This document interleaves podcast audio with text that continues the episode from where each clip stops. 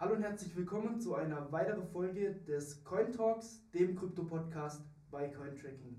Heute darf ich neben Moritz Gregor Danielmeier begrüßen von der Oberfinanzdirektion in NRW. Ähm, genau, aber stell dich doch erstmal selber vor.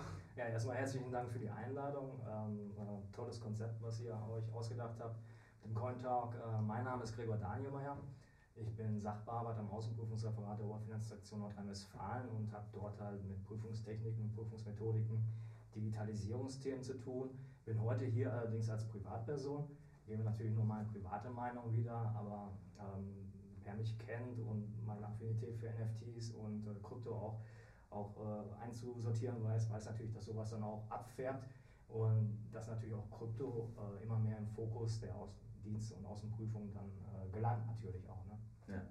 ja, ist natürlich ähm, ein wachsendes Thema äh, bei allen Finanzämtern und dir ist es halt einfach wahrscheinlich gegangen, wie jedem, der mit Krypto anfängt wenn man einmal drin ist, dann, dann will man nicht mehr raus. Ja, genau, es macht so ein bisschen süchtig. Ne? Man, ja. Äh, es hat so auch so was Spielerisches. Ja. Und äh, ja, man sieht dann halt natürlich auch dieses Spekulative, man kann damit Geld verdienen oder gewinnen, aber auch viel Geld verlieren. Mhm. Und äh, ja, bei mir kam es eigentlich so, dass mich mein Sohn fragte, ey Papa, der Influencer XY, der hat da so einen Board Ape Yacht Club auf ein NFT bei sich gehabt und hat gesagt, der ist so wertvoll. Ähm, erzähl mir mal, was das ist. Ja. Und dann stehst du als Vater da und sagst, oh, Lukas, äh, ja, lass mich mal gerade nachrecherchieren und nachlesen.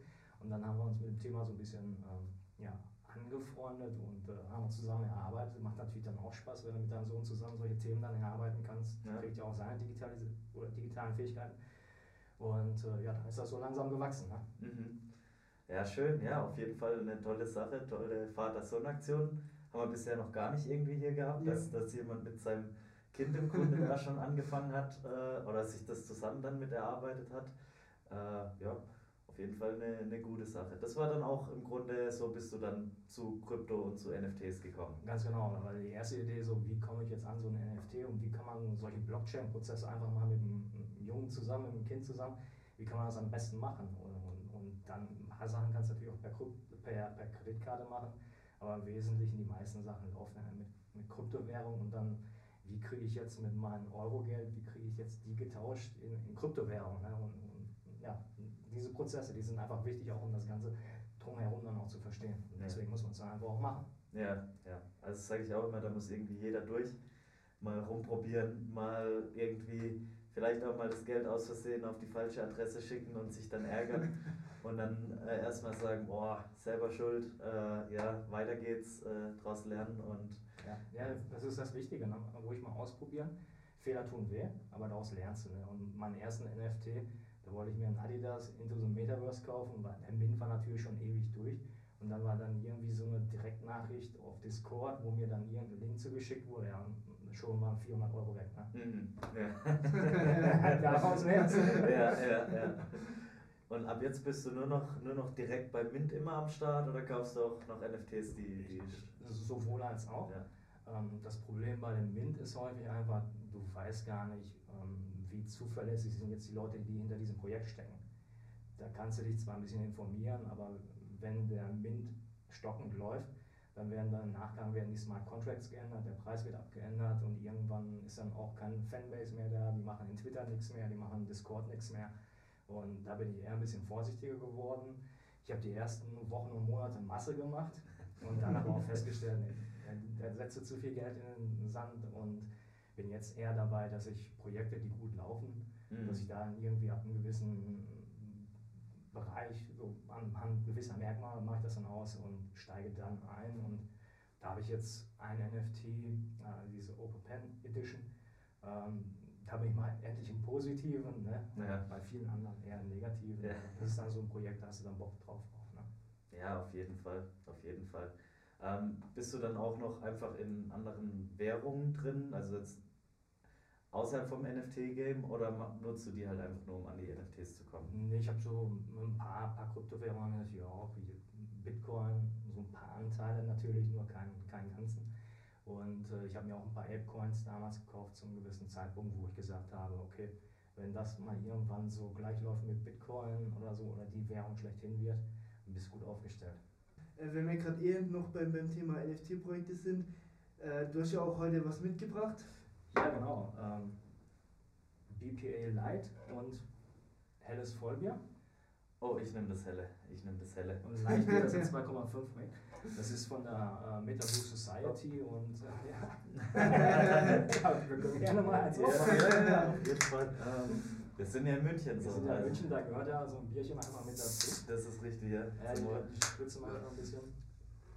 Und äh, das war halt auch ein geiles Projekt, was ich zum Wohl, zum Wohl, wo ich im letzten Jahr darauf aufmerksam geworden bin. Und da ist wieder das Faszinierende, wo du dann die virtuelle Welt hast und die reale Welt, wo du die dann über so ein Non-Fungible Token dann gemeinsam connecten kannst. Ne? Mhm. Die Idee bei denen war ja, dass sie eine virtuelle Brauerei haben und diese virtuelle Brauerei hat dann vielleicht den Metaverse, kann man sich dann in einer virtuellen Kneipe, kann man sich sein Bier kaufen mhm. mit seinem Avatar, wenn man eines Tages dann im Metaverse ist. Und ähm, spiegelbildlich dazu haben die sich natürlich auch gesagt, wir brauchen auch eine Brauerei im realen Leben und haben sich dann halt eine Brauerei geschaffen, aufgebaut. Und das Coole ist, wenn du Holder eines NFTs von denen bist, kriegst du pro Quartal kriegst du 20 Liter Dosenbier nach Hause geschickt oder aber alternativ kannst du ein 50 Liter Fass Bier von denen abholen. ich sag mal, wir Männer hier in Bayern und ich in äh, Nordrhein-Westfalen ist natürlich auch, ähm, auch eine Biertrinkerregion. Es ist einfach nur geil, wenn du äh, dein eigenes Bier dann nach Hause bekommst. Ne? Diesen virtuellen Genussschein, ja. den du dann pro Quartal einlösen kannst und die schicken dir dann wirklich das Bier nach Hause. Ist super geil und es schmeckt halt auch super geil. Ja, also das Helle, Helle ist top. Äh, wir freuen uns auch tatsächlich drauf. Wir haben gesagt, dass sie bei uns auch mal noch vorbeischauen, ein bisschen ja, von cool. ihrem Projekt erzählen, von den Schwierigkeiten, die sie haben. Ähm, und darüber hinaus äh, also ist es bei uns im Cointracking-Team schon heftig diskutiert, ob wir nicht einfach mal da auch äh, einen eigenen NFT herausgeben. Nee, nicht rausgeben, uns einen schnappen, damit die uns auch schön hier ins Büro dann ja. das Bier, das Bier liefern fürs wohlverdiente Feierabendbier. Das Geile ist natürlich auch, dann könntet ihr euch auch das Coin-Tracking-Logo drauf machen lassen. Ne? Das bieten die ja auch an, ab einer gewissen äh, Abnahmegröße äh, kannst du halt auch dein eigenes Logo drauf machen auf das mhm. Etikett. Okay. Wie viel von den NFTs hast du schon? Äh, von der Brauerei oder insgesamt? Von der Brauerei. Von der Brauerei habe ich zwei. Oh, okay. Ja, das ist ein guter Vorrat. Das ist ein guter Fall. Vorrat. Ähm, das Tolle ist halt auch, halt nicht nur dieses äh, helle Vollbier, jetzt haben sie das Lightbier und die experimentieren halt auch. Ähm, sie erzählen zumindest, dass sie auch Mineralwasser oder Fruchtsäfte oder alkoholfreies Bier auf den Markt bringen wollen. Und das finde ich dann halt interessant. Ne? Dann hast du dann halt auch deine alkoholfreien Getränke zu Hause, kriegst sie nach Hause geschickt und äh, über so ein NFT lässt sich das alles abbilden. Ja. Und das Tolle an so einem NFT, du zahlst ja erstmal dein Geld, aber wenn dann halt äh, auch die Werbung steigt, dann hast du ja auch einmal da den Gewinn und ähm, den Wertverlust hast du in, in, an sich an diesem NFT auch nicht. Ne? Das ist einer der wenigen NFTs, die in Deutschland laufen vom deutschen Unternehmen, der im Wert stabil geblieben ist und mhm. wo du, glaube ich, aktuell kannst du nur drei oder vier von 1500 NFTs kaufen mhm. auf OpenSea oder Blur. Und das zeigt ja dafür, dass du eine gute Fanbase hast. Mhm. Dass die Leute halt wirklich auch Nutzen haben. Und vor allem bei denen finde ich das auch sehr interessant, gerade auch von dem Hintergedanke für ein Unternehmen, okay, wir möchten jetzt was starten, wir brauchen aber erstmal Geld, statt uns jetzt einen Kredit zu holen, mit, mit so einem Konzept an die Sache ranzugehen. Also für, für ein Unternehmen, aber aus der Sicht finde ich das einfach super spannend ist das. Ne? Und es ist natürlich so eine Finanzierungsrunde. Äh, kriegst du dann schnell hin. Wenn du ein bisschen Marketing dafür machst, du hast Leute, die sich dafür interessieren, dann kannst du ja innerhalb von wenigen Stunden häufig, 24 Stunden, 48 Stunden, kannst du ja äh, mehrere Millionen, je nachdem wie teuer so ein NFT dann ist bei der Herausgabe und wie viele Leute du dann hast, kannst du innerhalb kürzester Zeit so mehrere Millionen Euro dann auch finanzieren. Ja. Und das ist das Coole eigentlich für das Unternehmen. Mhm dann das Geld zu haben und damit dann zu investieren, ja. ist natürlich auch die Gefahr für den äh, Holder eines NFTs. Ne? Ist das jetzt ein seriöses Unternehmen? Bei der Metabu haben wir gesehen, das klappt alles, aber mhm. es gibt halt auch Projekte, da gibst du dann das Geld aus und kriegst dafür gar nichts. Ja. Und Oder dazu kommt eben noch, wenn du denkst, okay, du hältst das Ding, kriegst regelmäßig dein Bier und die verkalkulieren sich auf eine, sagen wir mal, mittelfristige, auf einen mittelfristigen Horizont, in fünf Jahren vielleicht. So eine Brauerei ist auch jetzt nichts, was man an- und abschalten kann äh, wie ein Laptop, dann äh, könnte es natürlich auch sein, dass es mal, das sind auf jeden Fall mal Risiken für die, für die Holder und natürlich auch für die, für die äh, Brauerei selber. Trotzdem nochmal dazu, ein deutlich kleineres Risiko, wie wenn ich jetzt beispielsweise so an ein Unternehmen rangehe und sage, okay, ich helfe denen bei der Finanzierung, weil mein NFT, ich kann ihn ja immer auf OpenSea, selbst mit einem Wertverlust, einfach schnell verkaufen. Mhm. Weil wenn ich jetzt so in ein Unternehmen investiere, dann ist es dann oftmals deutlich schwieriger, jetzt zu sagen, ich möchte jetzt aber sofort meine Anteile verkaufen. Ja, klar, da hast du recht. Ne? Das, ist, das ist ein riesiger Vorteil. Und das Ganze ist natürlich auch aus, kommen aus der Finanzverwaltung, ist natürlich auch interessant aus Sicht der, der Finanzverwaltung. Ne? Mhm. Habe ich da jetzt ein Steuerausfallrisiko oder nicht?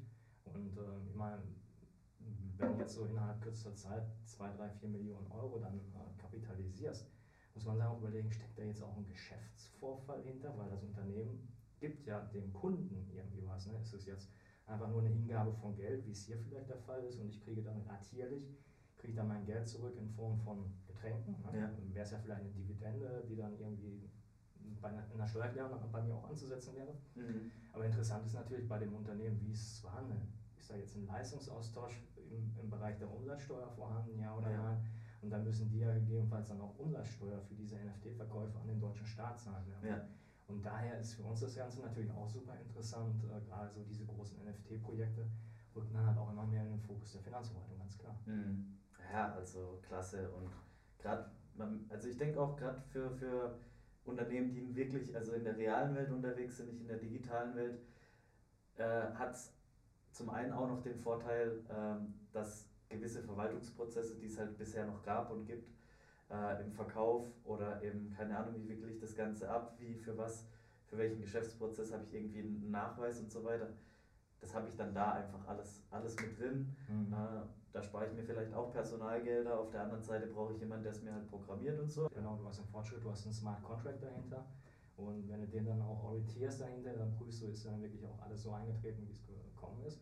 Dann hast du, glaube ich, auch ähm, wenn es transparent nachvollziehbar ist, auch aus Finanzverwaltungssicht oder auch Unternehmenssicht, hast du es einfach, das nachzuvollziehen. Ne? Ja. Die Prozesse, die dahinter stecken, sind dann sehr, sehr transparent, weil ja natürlich auch zum Glück alles auf der Blockchain aufgezeichnet wird. Ne? So, ja. Ist halt häufig die Frage dann, ähm, kann ich dann, wenn jetzt einer so die Metabrew, wenn die jetzt so ihre öffentliche Wallet benutzt, um dann halt die Sachen abzuverkaufen, ist dann halt schwierig dann auch noch zu gucken, diese ID-Wallet, wie kann ich die dann zu Metabrew und den Leuten, die dahinter stecken, dann beispielsweise, wie mhm. kann ich das dann äh, transparent nachvollziehen. Aber auch da gibt es dann halt Möglichkeiten und äh, ja, eigentlich ganz cool. Ja, ich meine, gerade beim Thema Identifikation von Wallets haben wir jetzt schon gerade in letzter Zeit ja viel Diskussion von Seiten der Regulatorik, dass da die, die Leute auch dann transparent dargestellt werden und so weiter. Und natürlich, wenn wir es von Blockchain haben, könnte es natürlich auch ein interessanter, äh, interessantes Ding sein, dass halt im, im Grunde niemand mehr irgendwie gewisse Prozesse ans Finanzamt selber melden muss, weil halt eigentlich alle einfach nur von beiden Seiten auf die Blockchain gucken und fertig so. Ja, das macht vieles einfacher. Äh, wenn wir dann eines Tages auch als Finanzverwaltung so gut aufgestellt sind, dass man solche digitalen Sachen dann auch wirklich äh, prüfen kann. Ne? Mhm. Das ist, glaube ich, noch ein weiter Weg. Ähm, aber kommen wir hin. Ja, kommen wir hin. Genau, jetzt mal, äh, um auch Richtung Finanzamt ein paar Fragen dir zu stellen ich habe schon gemerkt, du bist der NFT-Enthusiast. Mhm. Wie denken jetzt da deine Kollegen beim Finanzamt drüber? Also wird man da als äh, Krypto-Nerd abgestempelt oder? Ja, ja. Äh, also die direkten Kollegen sagen schon, ach ne, hier. habe ich schon gemerkt, da bin ich ein bisschen defensiver und zurückhaltender geworden. Ja, aber ähm, ich glaube, die Kolleginnen und Kollegen, die damit auch äh, beruflich zu tun haben, jetzt bei uns in der Finanzverwaltung, die schätzen dann auch schon meine Meinung dazu der einen oder anderen äh, Konstellation und Fragen, da werde ich dann auch gefragt. Und äh, wie ich eben auch schon gesagt habe, es sind ja immer mehr Geschäftsprozesse, Geschäftsvorfälle, die dann halt auch in den Fokus der Außenprüfung rücken oder auch im Verhandlungsbereich sind oder sowas, dass man daran halt äh, mit einfachen Worten dann auch versucht, was passiert da eigentlich. Ne? Weil viele sehen halt auch immer nur, das ist jetzt das Gesetz und das ist jetzt ein BMF-Schreiben oder ein Entwurf-BMF-Schreiben, aber welcher Lebenssachverhalt steckt dahinter? Mhm. Das glaube ich, da kann ich weiterhelfen, dass ich dann diese Lebenssachverhalte dann auch meinen Kolleginnen und Kollegen dann auch einfach mit auf den Weg gebe, dass dann halt wirklich, wenn ich dann jetzt eine Steuererklärung bekomme, da dann äh, Kryptoassets habe oder NFTs irgendwie was ist, dass man dann halt auch wirklich versteht, was passiert da, wie sind die Prozesse dahinter, damit ich es dann halt auch entsprechend dann entweder bestätigen kann oder dass ich eine Nachfrage dann dazu stelle. Das mhm. ist wichtig und das ist mir wichtig. Ja. Und ich glaube, da sind wir auf einem guten Weg, nicht nur in Nordrhein-Westfalen, sondern auch in anderen Bundesländern. Mhm. Wie sind denn da so die, also die Abläufe? Beispielsweise ich gebe meine Steuererklärung ab, gebe da ähm, Kryptogewinne an. Was genau passiert jetzt da bis zum Steuerbescheid?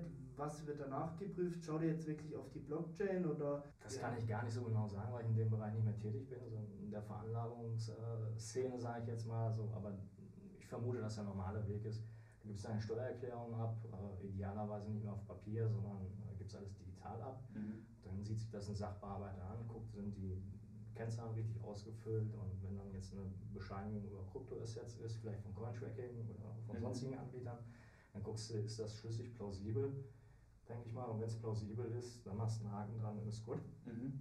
Und äh, im Bereich der Betriebsprüfung würde ich dann eher dahergehen und mal gucken, so jetzt hat er ja seine öffentliche Wallet, die, die Adresse äh, mit angegeben und kann, was kann ich damit dann sehen, wenn ich den, den so einen Blockchain Explorer vielleicht eingebe. Ne? Mhm. Was kann ich da für Informationen finden? So würde ich es dann vielleicht machen. Ne? Mhm. Oder auch, wir haben ja total viele NFT-Influencer auch. Ähm, Influencer ist sowieso ein spannendes Thema, weil da ein großes Steuerausfallrisiko besteht, ne? Den, ja. äh, weil die ja tausend Prozesse haben und die erstmal vollständig abzubilden, ist schwierig. Ja. Und da könnte ich mir halt auch vorstellen, dass wenn dann irgendwelche äh, NFT-Influencer oder so Influencer, dass die dann ähm, da ihre YouTube-Videos machen oder Twitch-Übertragung und wenn die dann mal da zufälligerweise so einen öffentlichen Schlüssel fallen lassen oder irgendwo einschreiben oder sowas, dann will ich mir das mal angucken. Mhm. Dann erstmal eine Vollständigkeitsprüfung machen ja, natürlich. Ne? Machen ja dann nicht nur die Finanzamtleute, sondern auch irgendwelche Copy-Trader die dann sehen, ah, okay, Adresse, die gucke ich mir halt mal an und ja, genau. guck mal. Da machen sie auch Werbung mit, ne? Sagen ja. so, ich kann es nachgucken, was ich mir gekauft habe und äh, dann kaufen die es nach. Und das ist ja auch für die Steuerberater ein gutes Kontrollinstrument. Wenn du jetzt als NFT-Influencer oder NFT-Trader dann zum Steuerberater gehst, dann kann der natürlich dann auch nachvollziehen, ist denn jetzt vielleicht alles erklärt oder nicht erklärt. Ne? Mhm.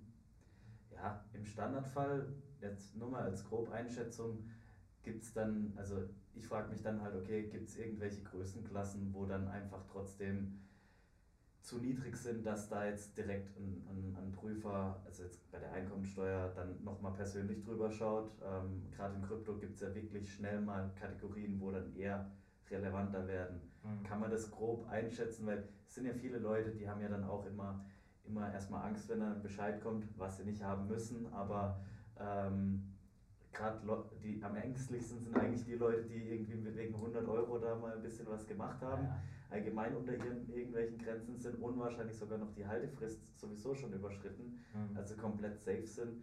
Ähm, aber da mal vielleicht eine Richtung, so ab wann man mal mit mehreren Nach oder mit detaillierteren Nachfragen rechnen muss. Mhm.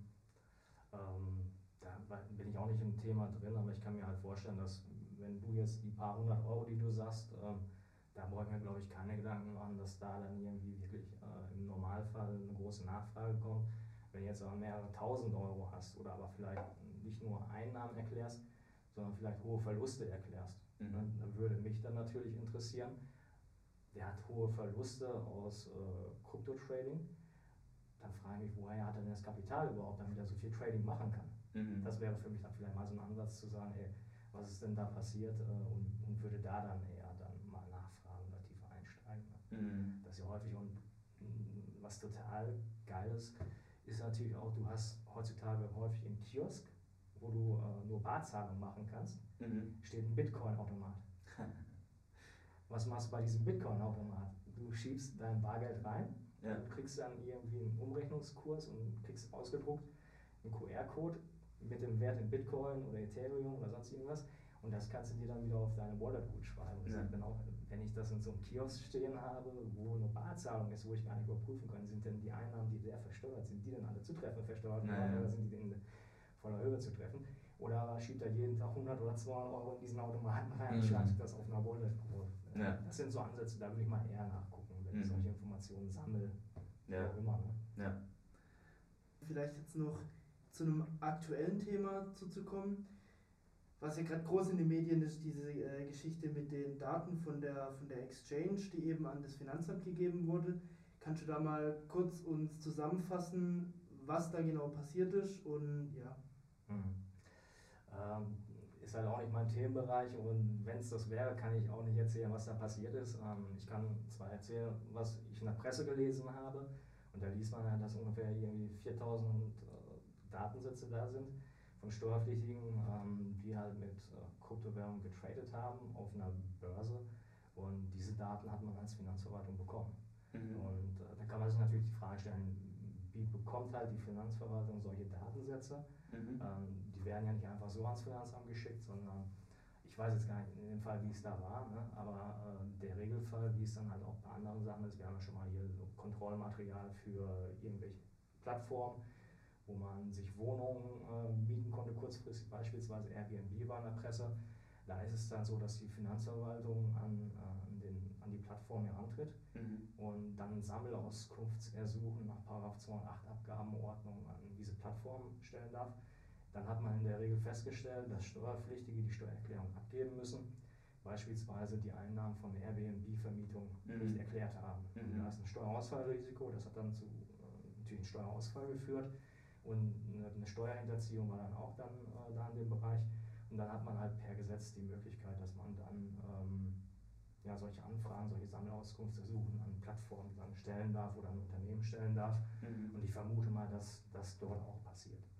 Mhm. Und ähm, dann macht man natürlich dann auch darauf aufmerksam, hat ja auch äh, dann die Finanzverwaltung auf sich aufmerksam gemacht. Wir haben Datensätze, daher erhofft man sich sowas in der Vergangenheit in anderen Bereichen, dass dann halt Selbstanzeigen kommen. Mhm. Und diese Selbstanzeigen führen dann natürlich auch zu einer Arbeitsersparnis auf Seiten der Finanzverwaltung. Ja. Wenn du jetzt sagst, okay, ich habe da was gemacht, ich lasse die Hosen runter, hier sind meine ganzen Aufzeichnungen, meine Unterlagen, ja, dann hat man schon ein bisschen mitgearbeitet und dann, wenn die dann vollständig ist, dann bleibt man auch scharf, straffrei, mhm. wie wir was sagen lassen. Okay. Da steht auch im Gesetz drin. ja.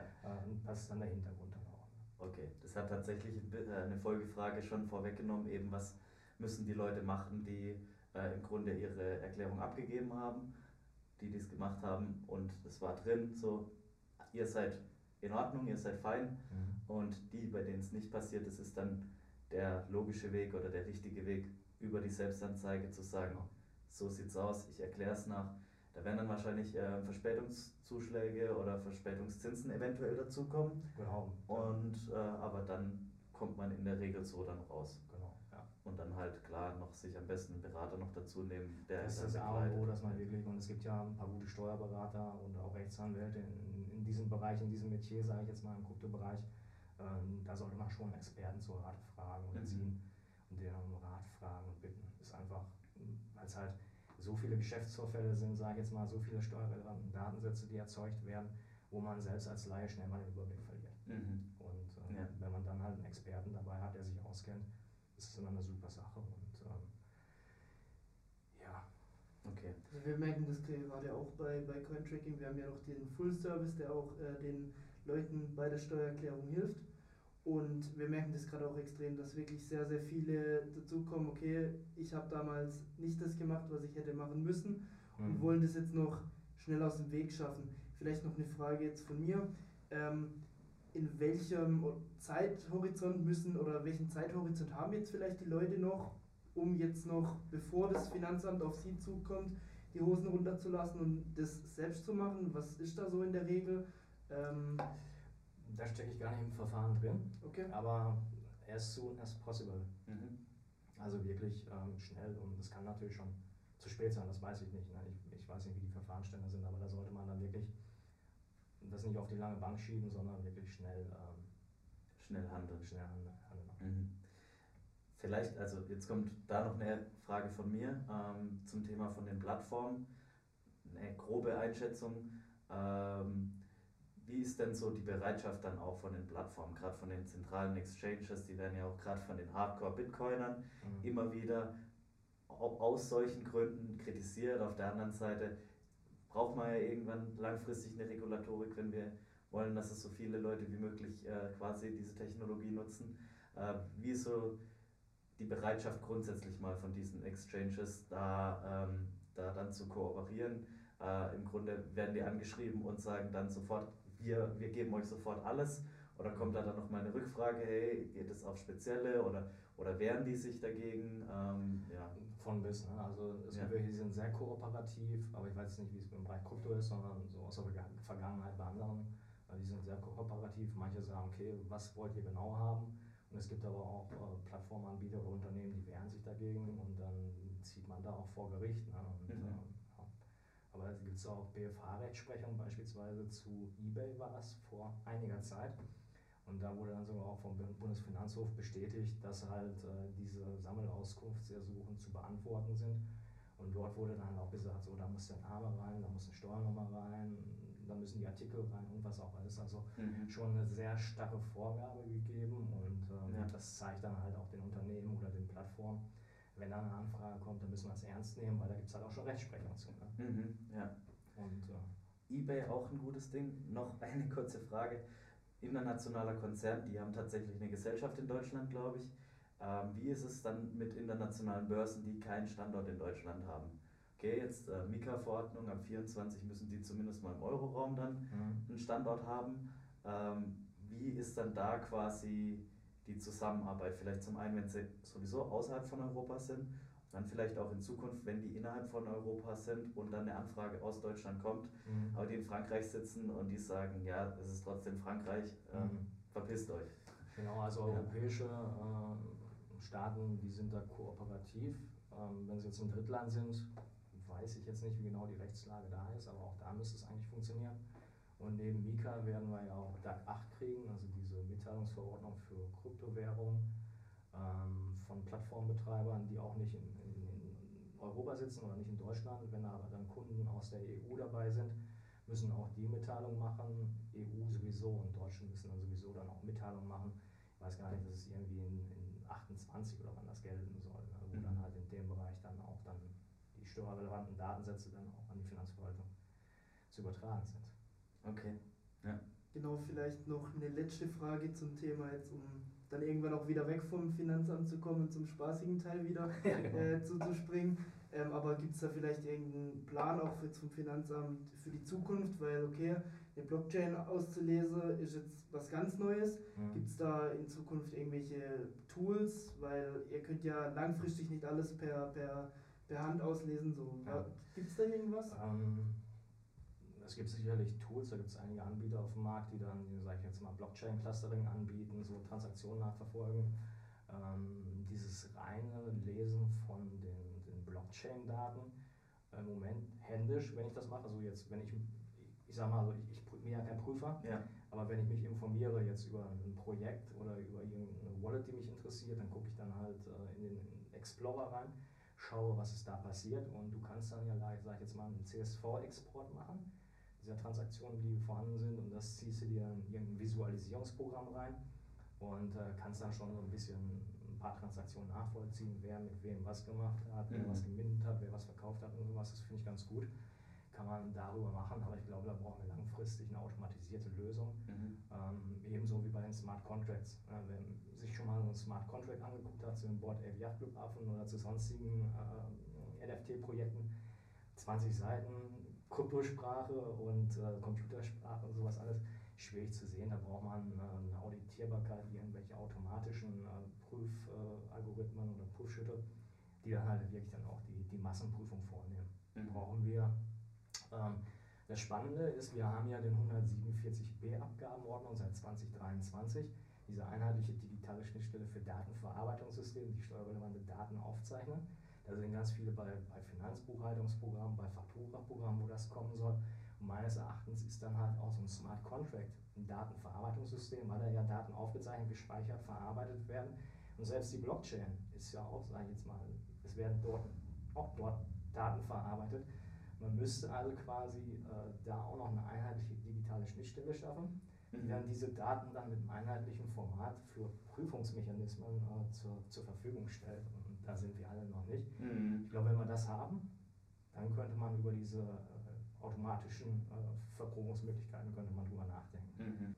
Du hast uns ja noch was mitgebracht, ähm, eine Zeitschrift, wo du drin einen Aufsatz äh, geschrieben hast. Erzähl doch einfach mal noch was darüber. Ja, genau. Ähm, ich, ich, halte ja auch, sag ich jetzt mal, als Privatperson hatte ich auch Vorträge so zu diesen äh, digital agierenden Steuerpflichtigen, Influencer, NFT-Trader etc wo die Risiken sind, wo die Fallstrecke sind, aber wo die guten Dinge sind, dass man halt die Prozesse versteht. Und da habe ich dann einfach mal einen Aufsatz zugeschrieben und den habe ich dann äh, in der letzten Rethinking Text äh, veröffentlicht. Mhm. Ähm, da ist dann einfach mal, mal guckt, welche, welche Seite das war. Ja. Ähm, ja, ich meine, offensichtlich merkt man ja, du, du nimmst halt deine Rechercheskills auch dann raus und kannst dann halt ein Projekt relativ schnell dann wahrscheinlich erfassen und sind dann wahrscheinlich ein paar gute Tipps dabei, wie man ähnlich schnell oder dann mit der Zeit, mit der Übung dann schneller ja. dann vor allem die Person hinter den Projekten rausfindet ja, und dann definitiv. Also halt, dass man so, so Basic Steps, die wichtig sind, dass man die dann auch nachvollziehen kann und dass man selbst nicht so viel Recherchezeit, die ich im Privaten reingesteckt habe, 365 Tage NFT. Ja. Äh, ich bin fünf Jahre gealtert in dem Zeitraum, weil du nachts guckst, wie sie entwickelt sich der Wert, äh, guckst morgens, guckst abends, äh, bist ja irgendwie 24-7 online. Und da habe ich jetzt hier, das, das Thema ist einfach das volatile Geschäft mit NFTs.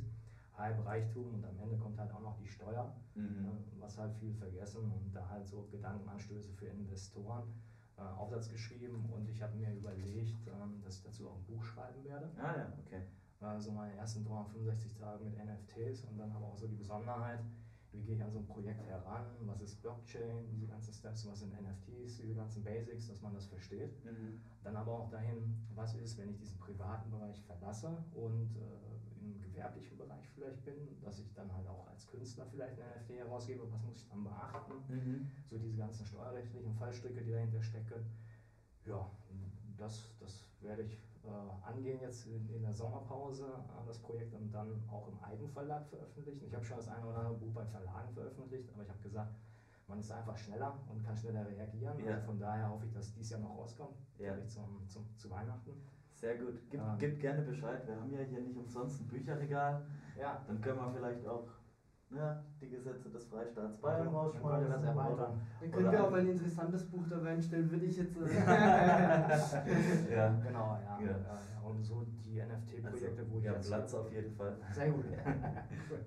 ja, das ist so das, was ich machen möchte. Und dann habe ich auch die Idee, vielleicht selbst ein NFT dazu herauszugeben zu diesem Buch, damit man dann irgendwann auch so Interaktion machen kann. Dass man dadurch dann eine Einladungskarte für irgendeine Veranstaltung bekommt oder aber, dass man dann halt einfach so, so, so Videomeetings machen kann mit mir, damit man sich dann darüber unterhalten kann. Äh, so als Vision Oder ein NFT-Projekt. oder ein NFT-Projekt, genau. Ja, dann kriege ich auch schon die eine oder andere Anfrage Ja. von, von Bekannten, die sagen, hey, du machst ja so ein bisschen was und sowas, ne? ich möchte jetzt irgendwie ein riesiges Projekt aufziehen oder sowas. Das Ja. äh, nee, äh, geh mal erst zum Steuerberater und mach mal das und jenes, ne? dass ich da erstmal richtig beraten. Ja.